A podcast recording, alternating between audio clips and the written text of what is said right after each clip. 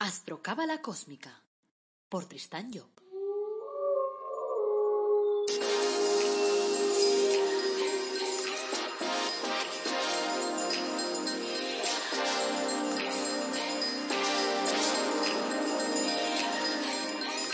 Astrocábala Cósmica.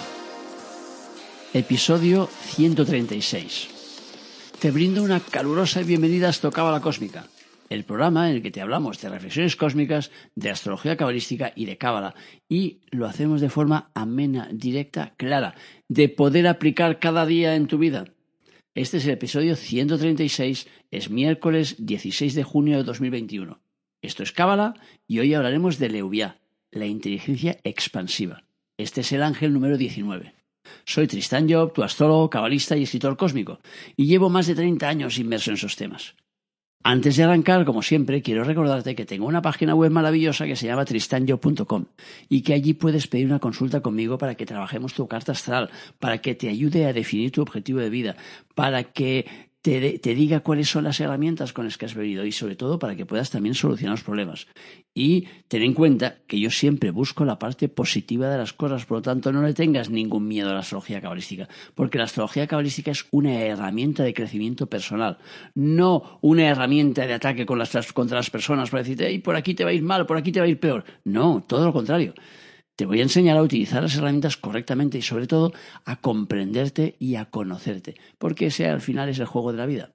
También encontrarás en esa página, en tristanyo.com, encontrarás eh, herramientas pues únicas en el mundo mundial, como puede ser, por ejemplo, el árbol de la vida personalizado. Y también tu cuadro de ángeles de la vida personalizados. Además, acabo de terminar un curso que es el más cósmico del mundo mundial sobre astrología cabalística. Y si quieres aprender pues, a interpretar tu carta astral, a conocerte mejor, a poder interpretar la carta de la gente que te rodea, de tus familiares, pues aquí tienes una oportunidad maravillosa. Por lo tanto, échale un ojo si quieres en tristanyo.com barra astrocurso. Y bueno, y ahora arranquemos ya con la película de siempre. Vamos a hablar hoy, hemos dicho, del genio número 19, que es Leuya. Voy a utilizar para hablar de genio eh, el trabajo que realizó mi padre Kabalev en su libro llamado Los dioses internos, que es donde están los programas profundos de los 72 genios de la Cábala. Entonces, en este libro, pues va tratando esos programas y entonces explica cada, cada uno de esos genios, pues, cuál es el trabajo que realiza para nosotros, para que podamos saberlo y podamos comprender mejor esa energía. Entonces, eh, este genio número 19 como todos los demás, pues tiene cinco rondas. En la primera nos dice que nos ayuda a conseguir la gracia de Dios en el dominio de la fecundidad. Por lo tanto, nos da la fecundidad. En la segunda, que nos ayuda a recuperar la memoria si es que se ha perdido. En la tercera, soportar las adversidades con resignación. En la cuarta, hacer a las personas más inteligentes y comprensivas. Y en la quinta, vencer el desespero y recuperar la alegría. Casi nada. ¿A qué mola? Bueno, y los puntos de regencia de este genio son de 0 a 5 grados de cáncer, será su regencia que llamamos por rotación, que es la regencia física. Y después, la regencia eh, que llamamos por rotación, no, perdón, que llamamos por domicilio, me equivoco yo. Y en cambio, la que, lo que llamamos rotación es la que va de grado en grado. Y esta nos dice que la regencia de Leuvia será de 18 a 19 del signo de Aries, de 0 a 1 de cáncer, de 12 a 13 de Virgo, de 24 a 25 de Escorpio y de 6 a 7 de Acuario. Entonces empecemos ya con a desarrollar este Leuvia. Nos dice que es el tercero de los tronos y se ocupa en Vina de los asuntos relacionados con Gesed. Los tronos es el centro número 3 del árbol de la vida. Dice que la cualidad, la esencia principal que nos da este genio es la inteligencia expansiva o fructificante. Cuando ese árbol de la inteligencia nos dice crece en nosotros, no nos encontramos nunca desabastecidos de ella, porque bastará con comer ese fruto para poder aplicar la inteligencia a las acciones de la vida, para poderla plantar en nuestra tierra humana, por decirlo de alguna forma. Aplicar la inteligencia de Lubia es esencial, es muy importante, ya que si no se consume ese fruto, se pudre y sus semillas se echan a perder. Entonces, aplicar esta esencia significa llevar el pensamiento a su última esencia material, hacer aquello que se piensa en lugar de guardarlo solo en la mente como una cosa estéril, porque claro, cuando guardamos algo que no lanzamos al exterior, se hace estéril. Por eso ese árbol de la vida, que es ese, ese esquema principal de la cábala, nos dice que las cosas hay que llevarlas desde el centro número uno, que se llama Keter, hasta el centro número diez, que se llama Malkut, y que es la tierra y por lo tanto es nuestra tierra material. Es decir, lo que se trata es que las cosas las materialicemos, porque de esta manera es como obtenemos su quinta esencia, es decir, como obtenemos la experiencia que nos permite comprender y poder pasar al siguiente nivel. Nos dice el texto tradicional que este genio también sirve para obtener la gracia de Dios. Dios concede su gracia en diversos puntos y la expresa en varios, en varios genios pero la que viene a través de la UBIA es la que, la, que nos viene de las obras realizadas con la inteligencia, es decir, con esa inteligencia de la que hemos hablado. Entonces, si utilizamos esta esencia en las acciones cotidianas, Dios, o sea, nuestro Dios interno, nuestro jefe interno, nos concederá su perdón por los errores que hayamos podido cometer en el pasado, ya que nada es tan grato a nuestra divinidad interna como nuestra disposición al trabajo el hecho de que nosotros estemos aquí en la tierra realizando el trabajo que nos toca realizar. Porque esa es la clave principal. O sea que nos han mandado a, de alguna forma, a colonizar la tierra, es decir, a realizar experiencias. Cuando las realizamos, nuestro jefe interno se pone contento porque obtiene entonces información. La ley de redención de penas por el trabajo se inspira en parte en la dinámica cósmica. La primera obra a realizar con la inteligencia de Leuvia ha de tener como cliente nuestro propio yo, debemos instaurarla en nuestro interior para que nuestro comportamiento sea conforme al discurrido universo. Nuestra inteligencia debe someter a los sentimientos, orquestarlos de alguna forma para que contribuyan a la realización del programa del jefe interno. Lo cual no siempre es fácil porque ya sabemos que los sentimientos tienen tendencia a cabalgar por libre y a montar su propio dominio. Entonces la obvia nos ayuda a canalizarlos, nos ayuda a utilizarlos por el bien de la obra que tenemos que realizar, por el bien del trabajo que queremos llevar adelante. Leovia nos dice que domina la memoria y la inteligencia del ser humano.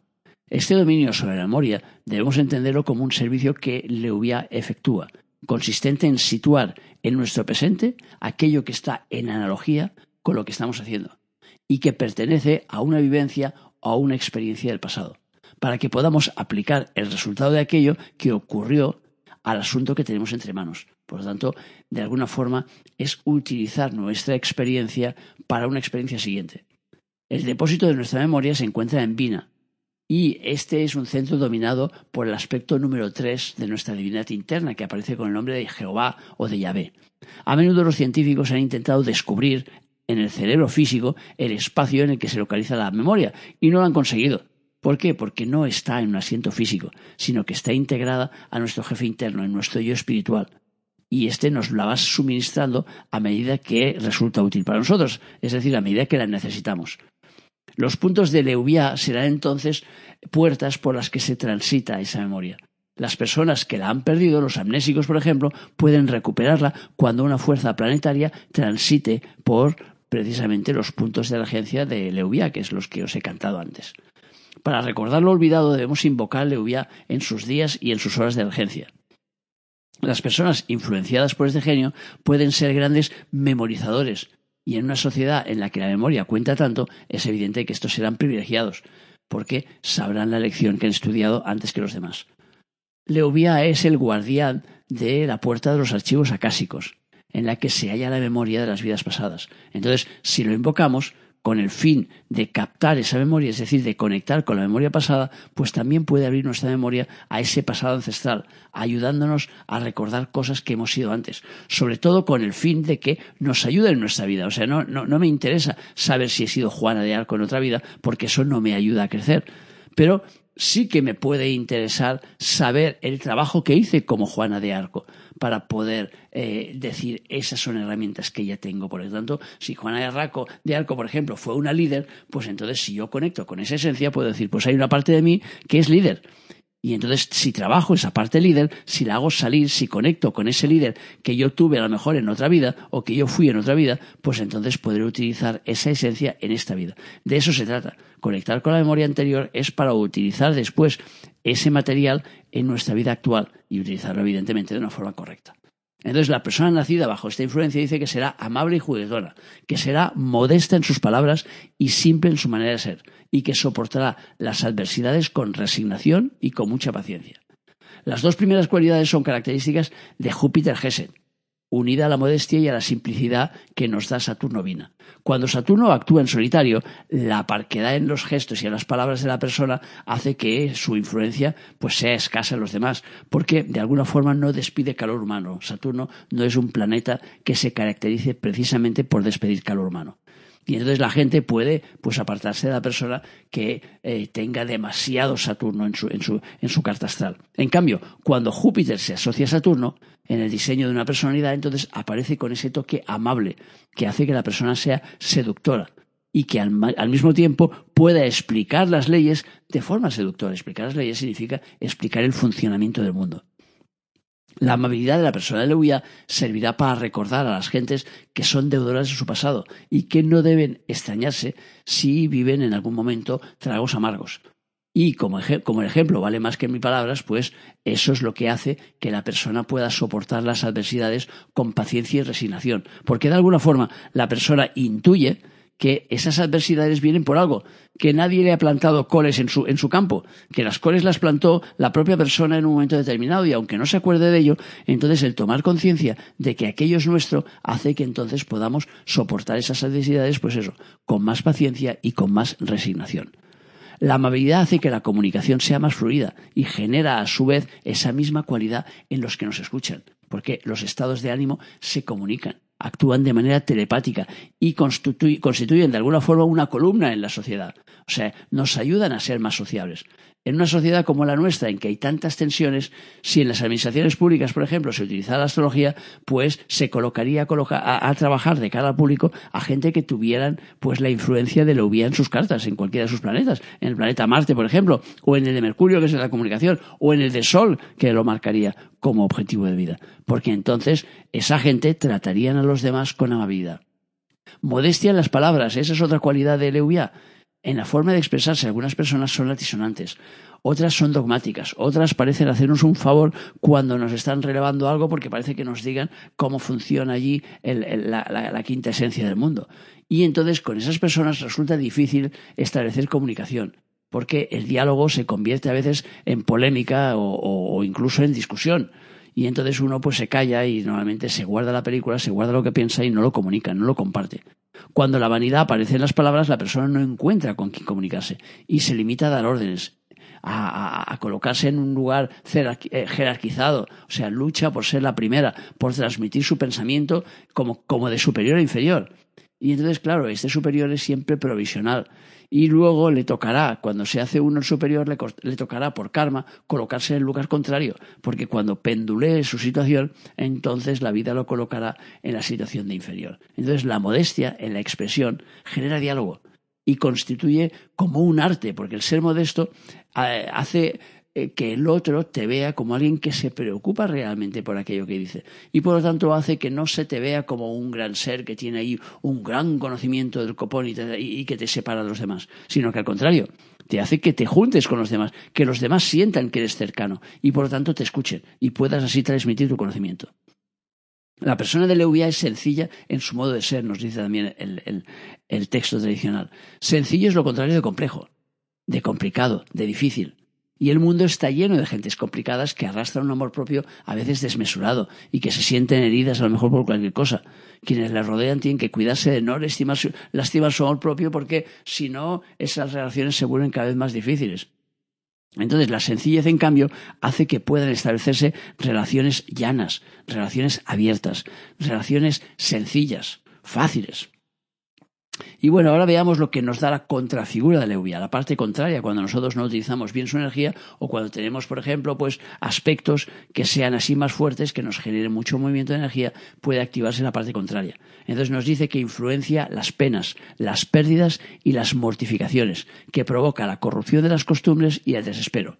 La vida se vuelve entonces penosa, la persona pierde la alegría y encuentra placer en mortificarse a sí misma abandona la vía recta y busca desesperadamente el placer que ha huido de su carácter, de ese carácter placentero que debería tener si estuviera utilizando las energías de Leuvia de arriba.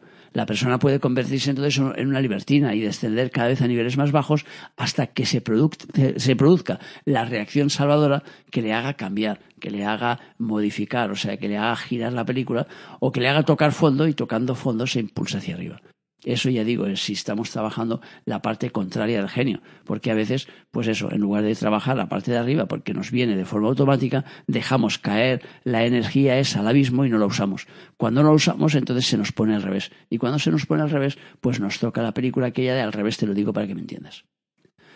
Bueno, pues hasta aquí la aportación esta sobre el genio 19, o sea que espero que te resulte útil.